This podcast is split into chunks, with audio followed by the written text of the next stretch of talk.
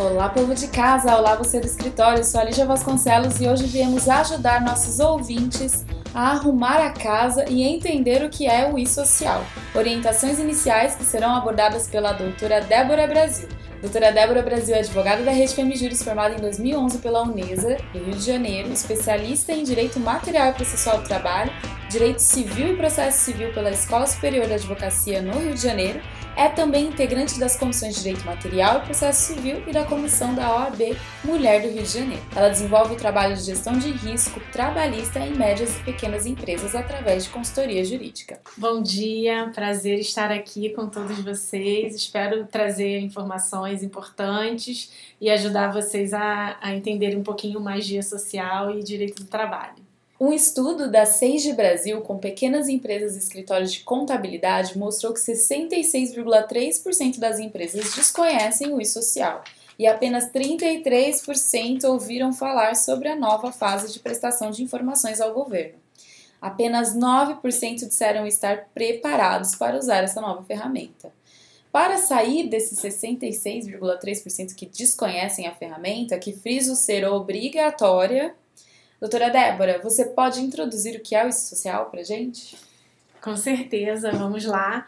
É, o E-Social ele é um sistema de escrituração digital de obrigações fiscais, previdenciárias e trabalhistas. Ele vem para unificar as informações é, do governo federal.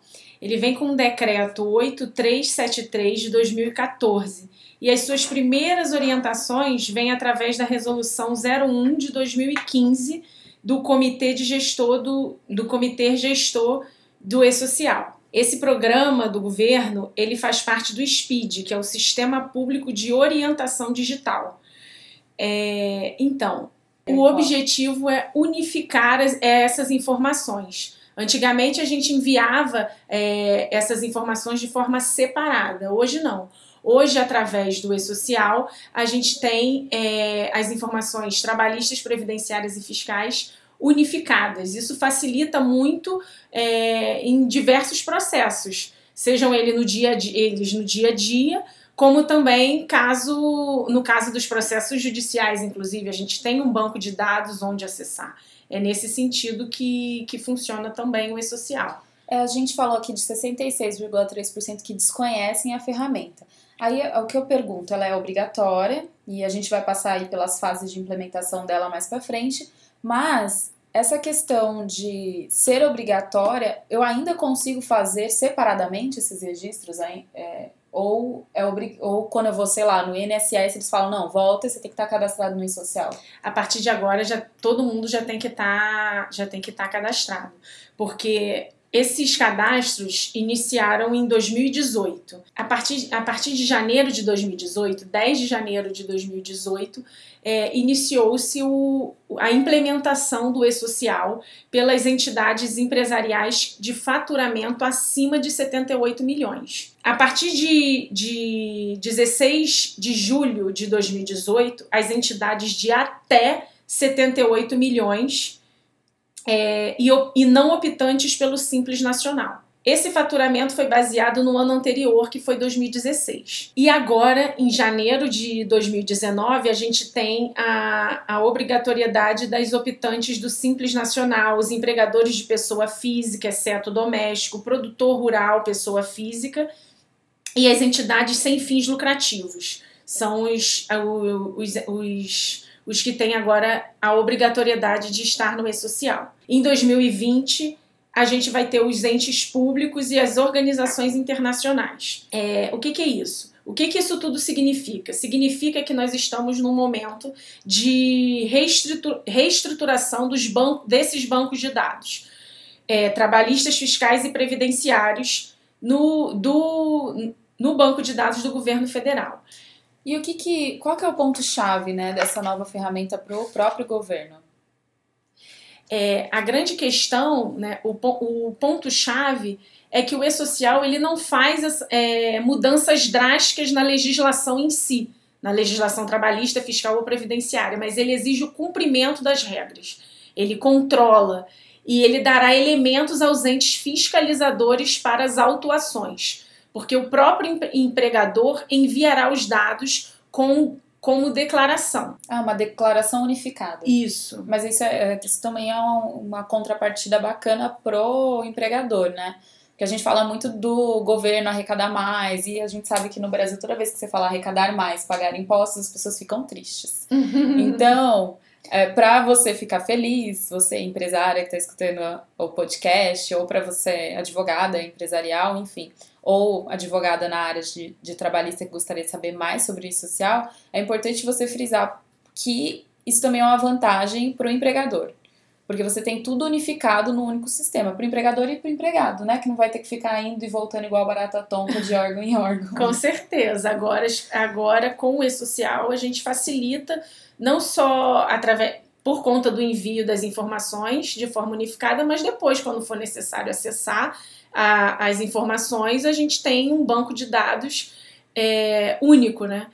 E, e para trazer, para deixar isso mais. Desculpa, doutora, que eu te cortei. Pode ficar à vontade. para trazer isso de forma mais clara, é, teria um exemplo? O exemplo disso é que com o e-social a gente substitui os dados do GFIP, do, da RAIS, do CAGED, do DIRF, ou seja, ele unifica o envio desses dados em um só banco de dados, mais uma vez. E aí, o que a gente tem como exemplo claro de efetividade do e-social? Então, é um exemplo que está que tá mais falado, né? É, atualmente é o seguinte: é que antes do esse social entrar em vigor, não havia é, uma fiscalização é, mais efetiva, por exemplo, na questão de um, se o um empregado estava registrado ou não. Até que presencialmente um auditor fiscal do trabalho fosse até a empresa e constatasse que, que faltava regi o registro de forma correta do, de algum empregado ou dos empregados da empresa que estivesse sendo fiscalizada. Então, hoje, depois do e-social, é, esse envio do, do registro do empregado ele tem que ser antes da admissão, porque se ele for é, depois da admissão, é, vai ficar entendido no sistema que o empregado não está sem registro e ele e o empregador vai ser automaticamente ou imediatamente, né, autuado e por não ter enviado o registro do empregado no prazo correto. É só a, a título de exemplo mesmo, a multa dessa falta de registro hoje é 3 mil reais por empregado não registrado sendo que em caso de microempresa ou empresa de pequeno porte é de 800 reais por empregado também, conforme o artigo 47 da CLT. Então, é, o que a gente quer, para gente, só para a gente frisar a importância é, não só de enviar os dados no meio social, mas os dados devem ser enviados com qualidade, dentro das regras da legislação vigente e dos prazos corretos para evitar as autuações ao empregador.